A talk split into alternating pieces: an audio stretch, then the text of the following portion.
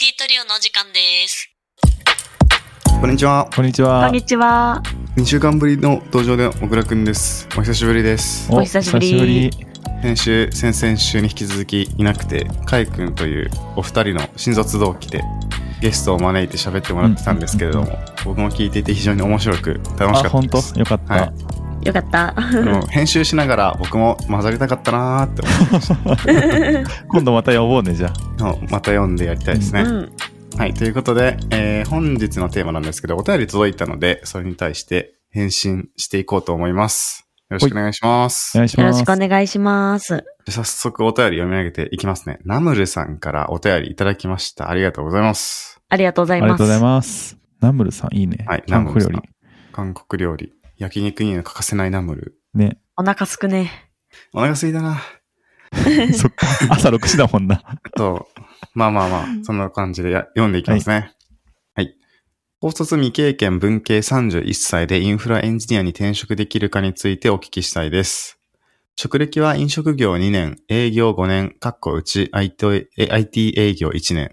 社内 SE かっこインフラ担当2年です。現在転職活動をしていますが、エージェントさんから直近の経験でインフラエンジニアや社内 SE を進められます。確かにこの年齢だと経験則を見られるので、実績やアプリ開発の経験、学歴がない状態でフロントエンドに入るのは難しいと思います。しかし、インフラエンジニアで就職して SES や SIR として働く際に将来開発側に行きたりなどのキャリアの展開は望めるのでしょうか？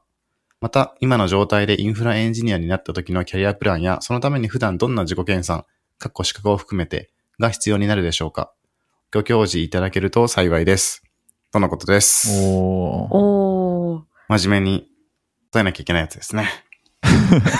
いつも真面目ですけど。そう、はい。真面目だね。うんこれ、僕なんか読んで、まず思ったのが、うんえっと、高卒未経験でインフラエンジニアに転職できるか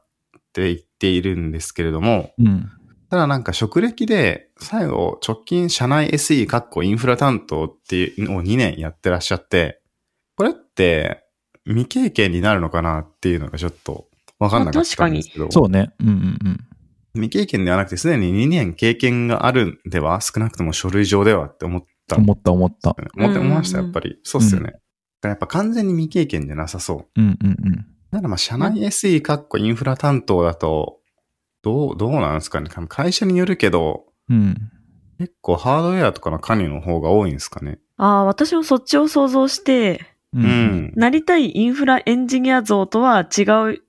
ような仕事をしてるのかなって、そういう意味で未経験って言ってんのかなって、勝手に想像してた。うんうんうんうん。ここのインフラ担当っていうインフラをどういうのを指してるかによっても結構変わりそうだね、確かに。そうだね。そうだね。まあ、それもそうだし、あとインフラエンジニアって言っても多分、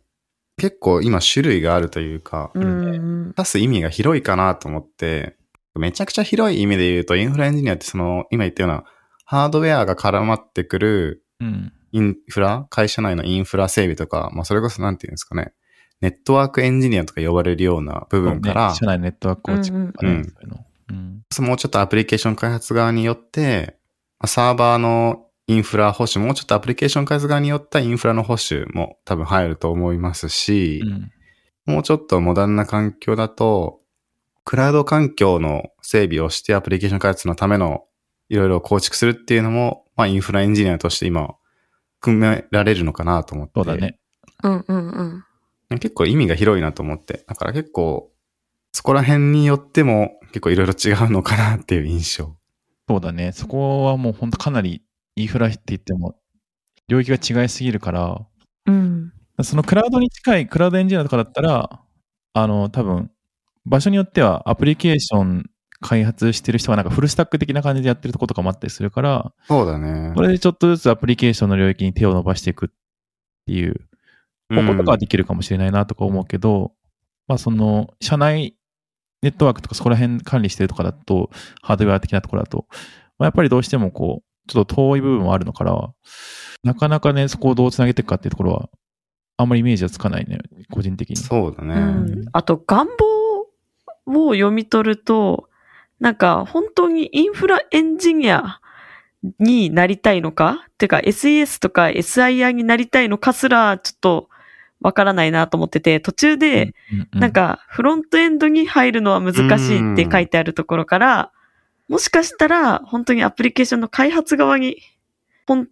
一番行きたいのかなって、それで今のあるキャリアからインフラエンジニアに入りたいのかなっていうところの話なのかなと思ってて、う。うんん。そうね。思うと、なんか、一旦インフラみたいな、なんかい、私のね、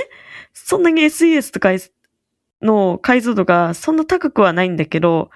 結構 SES とかの方が実力主義者経験がものを言うイメージはあって、ハードルが高いイメージがあるんだよね。うん。経験によっては、なんか SES、SIR から入るより、アプリケーションエンジニアから入るの方が敷居が低い可能性はあるなって、場所によるとは思うけど。うん、どうなんすかねどうなんだろう。な。まあ本当場所によるとは思うけど。うん。まあでも、なんか方向性としてはそういう感じかなと思って、もう僕もお便り読んだ感じ、おそらくうん。仮説仮説としては、多分現状がインフラ担当、社内 SE インフラ担当っていうのは多分ハードウェア寄りで、あんまりこう、アプリケーションというかソフトウェアの開発から遠い意味での、の多分社内 SE なのかなと思って。うんうん。うんで、ナムルさんは本当はもうちょっとソフトウェアの開発自体に近い方に進んでいきたいのかなっていうふうに思って、うん。まあそれを仮定して話すと、まあそうね、だから、まずフロン、お便りの中だと、フロントエンドに入るのは難しいと思いますということで、フロントエンドっていうワードが出てきてるんですけど、多分、別に、ナムルさん的には、そのフロントエンドっていうよりか多分ソフトウェア開発前半に近いければまずは OK なのかなというふうに思いまして、うんうんうんうん。なるほどまあ、領域は違えど、多分最初、クラウド向けのインフラエンジニアとして、うん。職歴、経験積むのが、一番やりやすいのかなと思って。っていうのも、まあ、内容は違えど、ハハードウェアだったとしてもインフラ担当やってれば、まあ多少はね、クラウドの設定とかするときに知識が生きてくるのかなというか、うんやりやすいのかなって思うところはいがあって。もしいきなりこう、本当のフロントエンドエンジニア、まあ、例えば、ウェブフロントエンド、ウェブアプリケーション開発するフロントエンジニアだったりとか、まあ、Java とか、そういうのを用いて、もうちょっとサーバーも含めた開発に移動するとか、モバイルアプリケーション開発っていうのにいきなり行ってしまうと多分、本当にゼロから勉強して仕事もやらなきゃいけないっていうふうになると思っていて、うん。まあ、ナムルさん自身がめちゃくちゃやる気があって、まあ、個人の自由なプライベートの時間を使ってめちゃくちゃ勉強をそもそもしてますとかだったらまた事情は違うと思うんですけど、まあ、とにかく結構、ゼロから立ち上キャッチアップしてやっていくの結構難しいというか大変だなと思っていて、そうなるとやっぱりまずは隣の領域に移動するのが一番楽というか、やりやすいかなっていうのが僕の意見で。うんうんうん。うんうんっていうのを踏まえた時にまず隣の領域はおそらくソフトウェア開発に近い隣の領域っていうのはおそらくクラウドを担当する、クラウドのインフラ構築をするインフラエンジニア。まあ SRE って呼ばれることも昨今だと多いのかもしれないですけど、うん。うんうんに行くのがいいのかなと思っていて、そこに行ってしまえば、まあ、会社にもそれこそよると思うんですけれども、まあ、インフラだったとしてもアプリケーションの開発に携わることができるんで、そうなると、まあ、仕事をやっていく中で、実際にソフトウェア開発、アプリケーション開発に近い部分でどういうことが行われているかっていうのは見えてくると思うし、うん。うん。まあ、会社とか環境によっては同じ場所で、クラウド担当からちょっとサーバーサイドの開発に手を伸ばしてみたりとかしやすいのかなと思ったりしていて、うんうんうんまあ、そういう意味で、まあ、クラウドを担当するインフラエンジニアっていうのに一旦なるのもいいのかなと思ったりしましたね。そうだね、うんうんそこ自分同意見で、やっぱり、あの、何もない状態から何かこうやっていくのって、すごい多分大変だし、うん。やったとしても、多分自分が辛くなって苦しくなるし、そもそも採用に引っかかるかどうかも難しい部分あると思うから、そうね。やっぱり近いところ、自分の経験あるところでちゃんとアピールして、そこで採用しされた上で、ちょっとずつちょっとずつ領域広げていく方がやりやすいと思う。うん。うん。私はわりかし異なった意見を持ってた側なんだけど、もあ、そうなんだ。うん。いや、あの、ナムルさんご本人が、本当にインフラエンジニアになりたいのであれば、うんうんさっきのアドバイス通りで領領域を広げていくっていうのは良いとは思うんだけど、うん。うんうん。なもし本当にこの書き方から見て、フロントエンドエンジニアになりたいとか、そういうアプリケーションの開発にすぐ携わりたいっていう道だったら、うん。なんか、かつ、えっと、まあ、お給料とか結構その、入社しやすいかとか、うん。うん。まあそういう面を一回踏まえないで、自分のビル、自分のやりたいことになんか我慢しなくてもいいのかなって思ったりはした。なるほどね。あ、なんかそうね。うん。それができるならそれもありかなとは思う。うん。ただ、い結構茨の道ではあるかなっていう気はしててまあそれはそうだね。めちゃくちゃ勉強しないといけないと思う。うんそうね。あと、今の道でもあると思うし、多分そこで入りやすい会社は多分おそらく未経験の人でもあ、そうね。入りますよっていう会社だと思うんですけど、うんそういう会社が入った後にいい会社かどうかって結構、うーん、なんだろう、割合的に良くない確率の方が高いかなと思って。あ、でもなんか、なんか、まうん。あ、それも会社によると思うんですけど、うんなんかちょっと前に、何回前だったか忘れましたけど、なんか SES として就職するか自社開発として就職するかどっちがいいですかみたいなあったお便りね。が来て、それに回答するために僕の知り合いの SES で働いている人に聞いてみたときに、やっぱそういう会社に入ってどこに派遣されるかとか、どういう、どれくらいエンジニアとして成長できるかは結構会社にいると思うし、うん。悪い環境だったら、コードとか何も書けずに、Excel だけ触って、それの管理させられるっていうのもよくあるって聞くっていうふうにまあ確かにね聞いたんでうんうんうん。またそういう会社に当たってしまうことも多いのかなと思ったり。うんうん。だから、未経験で入りやすい会社はちょっと最初、なんすかね、魅力的に見えるかもしれないんですけど、中の環境とかを考えると本当は多少、なんか経験を求めるハードルが高い会社の方が、入ってからの環境はまあ、成長しやすかったり、エンジニアとしてキャリアを描きやすかったりするのかなとか思ったりしていて。あうん。まあそれは、うん、本人がどうありたいかかなっていうところははいあるけど、はい道としては、なんか一社踏み台にするっていうのはありかなと思ってて、うんうんうん。私の友人はそういうやり方で、一お度う未経験でも、えっと、そういうアプリケーションの開発ができる会社に行ってから転職して、1年くらいで転職して、えっと、違う会社に進めたっていう経験もあるから、うんうんうん。なんだろう、その転職ありきっていう前提であれば、まあ道としてはなきにしもあらずかなって思うけど、小倉くんとかなべちゃんが言ってた通り、そこの環境が良いかとか、そもそも転職前提でいいんだっけとか、多分そういうところはあるとは思う。うん。うんうんうん。ちょっともう願望の読み取りすぎかもしれないけど、なんか、入りやすいで入って、それが自分のやりたいこととギャップあった時って、なんだろう、自分は結構辛いかなと思っていて、うん。確かにね。まあそこから、あの、本当にやりたいことはなんだっけベースで、うん自分はどういう勉強を今すればいいんだっけとか、どういうキャリアを描いていったら自分が幸せになるんだっけベースで考えるのがいいのかなって思う派の人なんですよね。まあ自分は実際に、まあ近しいところからジョブチェンして今エンジニアをやってる身なんだけど、うん。そういうやりたいことベースでやっていった道の先に今の職業があるから、うんうんうん。なんかそんな我慢しなくて、自分のやりたいことベースで、わかんない。年齢とかもあるかもしんないけど、もしお時間が作れるのであれば、やりたいことベースで進めると思うし、もしちょっと現実見て、お金の話とかもあって、えっと、結構、その現実的な、えっと、キャリアプランを描きたいっていうのであれば、小倉くんとかが言ってたような近いところから、まずは始めてみるとか、がいいかなって思ってって、それも本当に個人次第だから、まあね。願望次第かなって気持ちになってる。一概とは言えないかなって。まあそうね。結局願望次第っていうのは間違いない。それはそうね。踏み台で入る、確かにありかも。しかも、今お便り読み直して思ったんですけど、ナンプレさんは、職歴として、営業5年、かっこうち IT 営業1年っっていうのが多分あるんで、そこでもしかしたら、なんか、開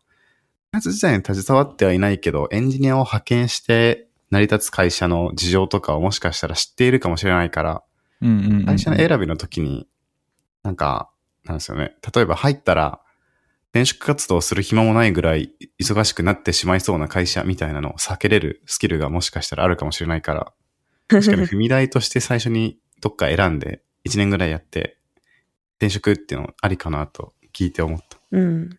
結構業界としては転職しやすい業界かなとは思ってて。そうね、うんなんか一回経験がついてしまえば、ナムルスさん今、交通未経験文系31歳って書いてくださってますけど、なんか一回経験積んで経験何年っていうのができてしまえば、なんか今のところそんなになんか学歴とか文系とかそういうのを見られないそうねか。なっていう。そうだね今どういうスキル持っているかっていうのしか関係ないかなと思うんで、あんまり気にする必要はないかな。まあ年齢はもしかしたらちょっと見られる会社がまだ日本はちょっとあるかもしれないですけど。あるかもね。まあ確かにね。うん。まあ、31に、そうですね、30代前半とかならだっ、たら大丈夫だね。う。ん、大丈夫そう。30後半だとちょっとなんか、スキルがあって、マネジメントもやってくれるっていう人がやっぱ転職市場だと評価されがちな気がしますけど、うん。30前半ももしかしたらそういう面もあるかもだけど、まだやりやすいかなっていう印象ですね。うん。私の友達、そのさっき話した一社踏み台にしてやりたい道を、に進んでいる友達は同じく文系でもともと、なんだろう、学校でお仕事してたような人で全然違うところからの転職だから、あうん。そうそうそう。そういう人もいるよっていうところから、なんかその自分の高卒未経験文系っていうのを気にせすぎずに、そうね。まだチャレンンジしていい年齢なのかなって私は感じちゃった。うん。ジ。そうね、チャレンジはしていいと思う、もちろん。で、一回まあ、もしそのインフラエンジニアしかり、フロントエンドしかりやってみて、肌に合わないなと思ったら全然、あの今までの経験から、まだ違う道も選べると思うし。うん。うんうんうんうん。というところから、なんだろう。今自分は何が必要で何がやりたいかっていうところからキャリアプラン描けるのかなって。ちょっとキャリアプランの話は正直、ナムルさんのことをあまり知れていないからこそアドバイスしづらいところはあるんだけど。なのでこの文面から読み取れる限りのことしか私たちは言えないけど、なんか一つ思うのがこうやって IT トリオの日常を聞いてくれてて、何かしら、えっ、と、IT に興味を持ってくれてるっていうところがまず入り口としてあると思うから、なんかその時点で何かしらのインプットはしていると思うんだよね。うんうんううんそのように結構インプットをし続けていって、情報が集まってできることが増えていけば、なんか、いつの間にか転職できるような武器っていうものは増えていくんじゃないかなって思うから、うん。なんか自己研鑽って、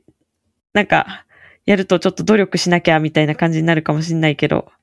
こういうインプットを繰り返していくうちに武器を見つけていくでもいいのかなって、やんわりと思った。うんうんうんうん。IT トリオ。仮にさ、無経験でさ、こうフロント入れるところってなったらさ、どういう技術から入っていった方がいいとか、これ自己研鑽って言ってくれてるけど、ここはどう思います？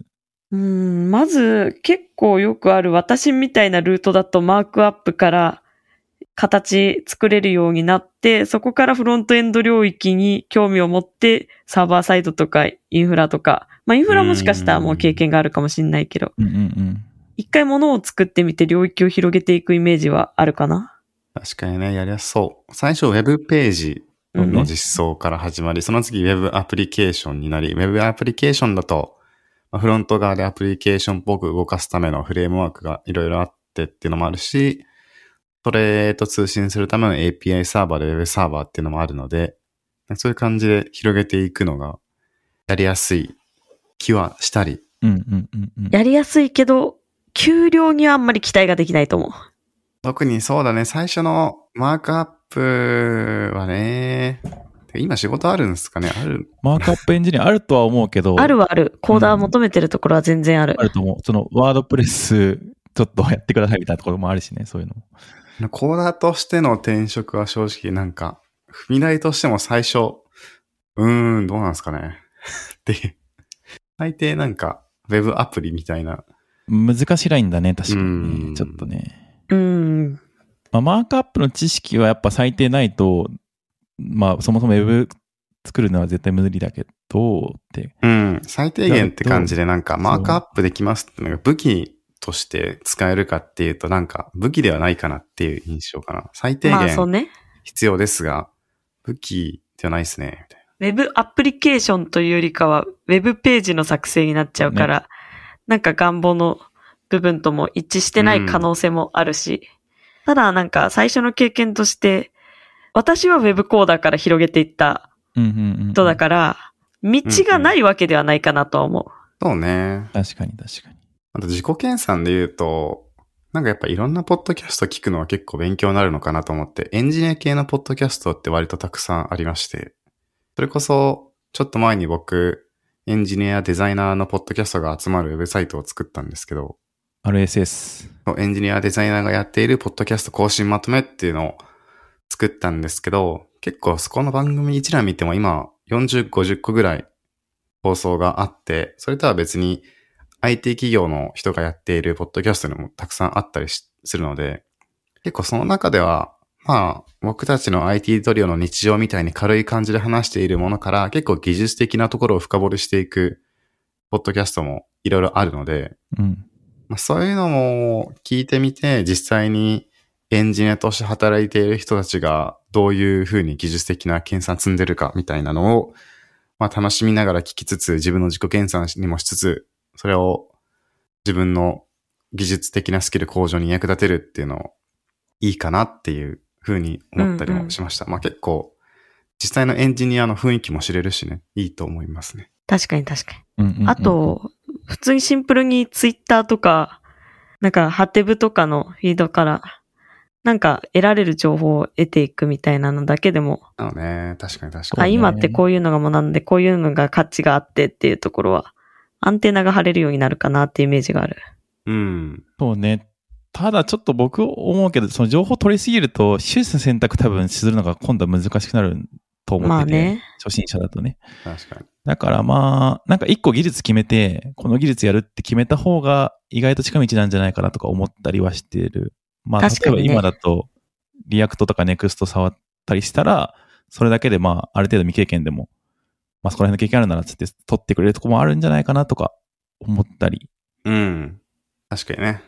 まあ、いろいろ本人次第のところはあるけどそうね。それはそうだよね。あと、思ったんですけど、あの、ネターの途中でも、転職活動中で、エージェントさんからいろいろ進められるっていうのが書いてあったんですけど、エージェントの言うことどれだけ信じられるか問題はあると思っていて、それはあるーね。そうね。結局エージェントが紹介するのは、まあ中間の紹介した時の紹介料うん。が大きい会社はやっぱり進められやすいので、まあ、多分、ナムルさん自身の相談にも乗ってくれると思うし、キャリアプランも考えてくれるっていうエージェントさんいると思うんですけれども、うん。まあ、ただ、結構いろいろ話を聞くと、単純にキャリアプランっていうのは聞いてるふりだけで、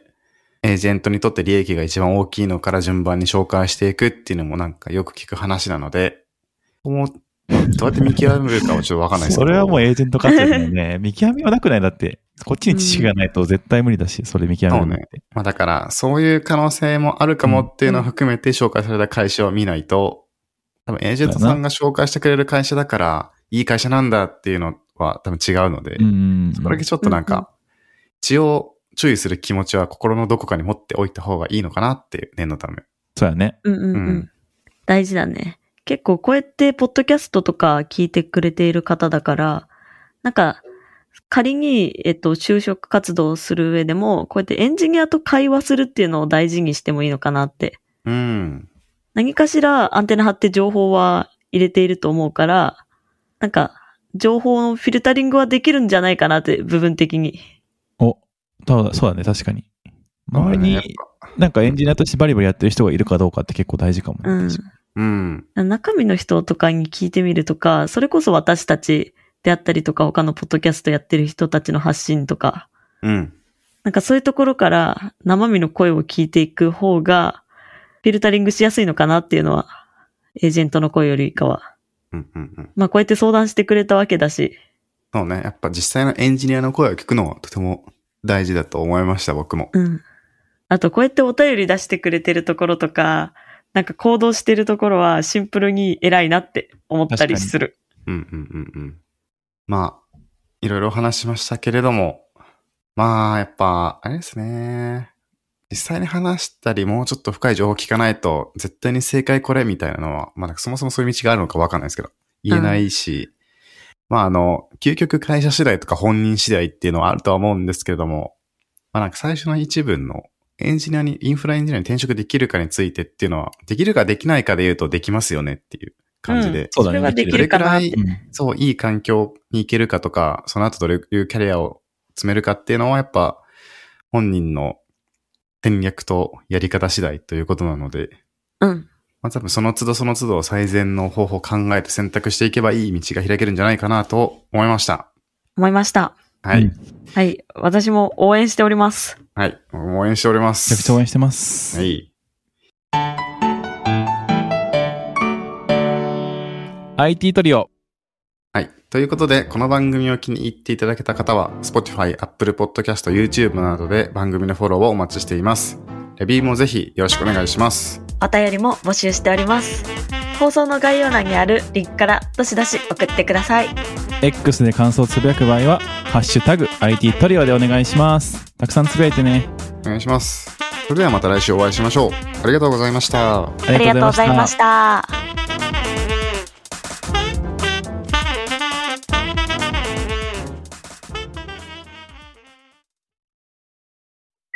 And now, a short commercial break. 現在エンジニアの採用にお困りではないですか？候補者とのマッチ率を高めたい、辞退率を下げたいという課題がある場合、ポッドキャストの活用がおすすめです。音声だからこそ伝えられる深い情報で候補者の興味・関心を高めることができます。株式会社ピトパでは企業の採用広報に役立つポッドキャスト作りをサポートしています。X またはホームページのお問い合わせよりご連絡ください。気になる方はカタカナでヒトパと検索検索。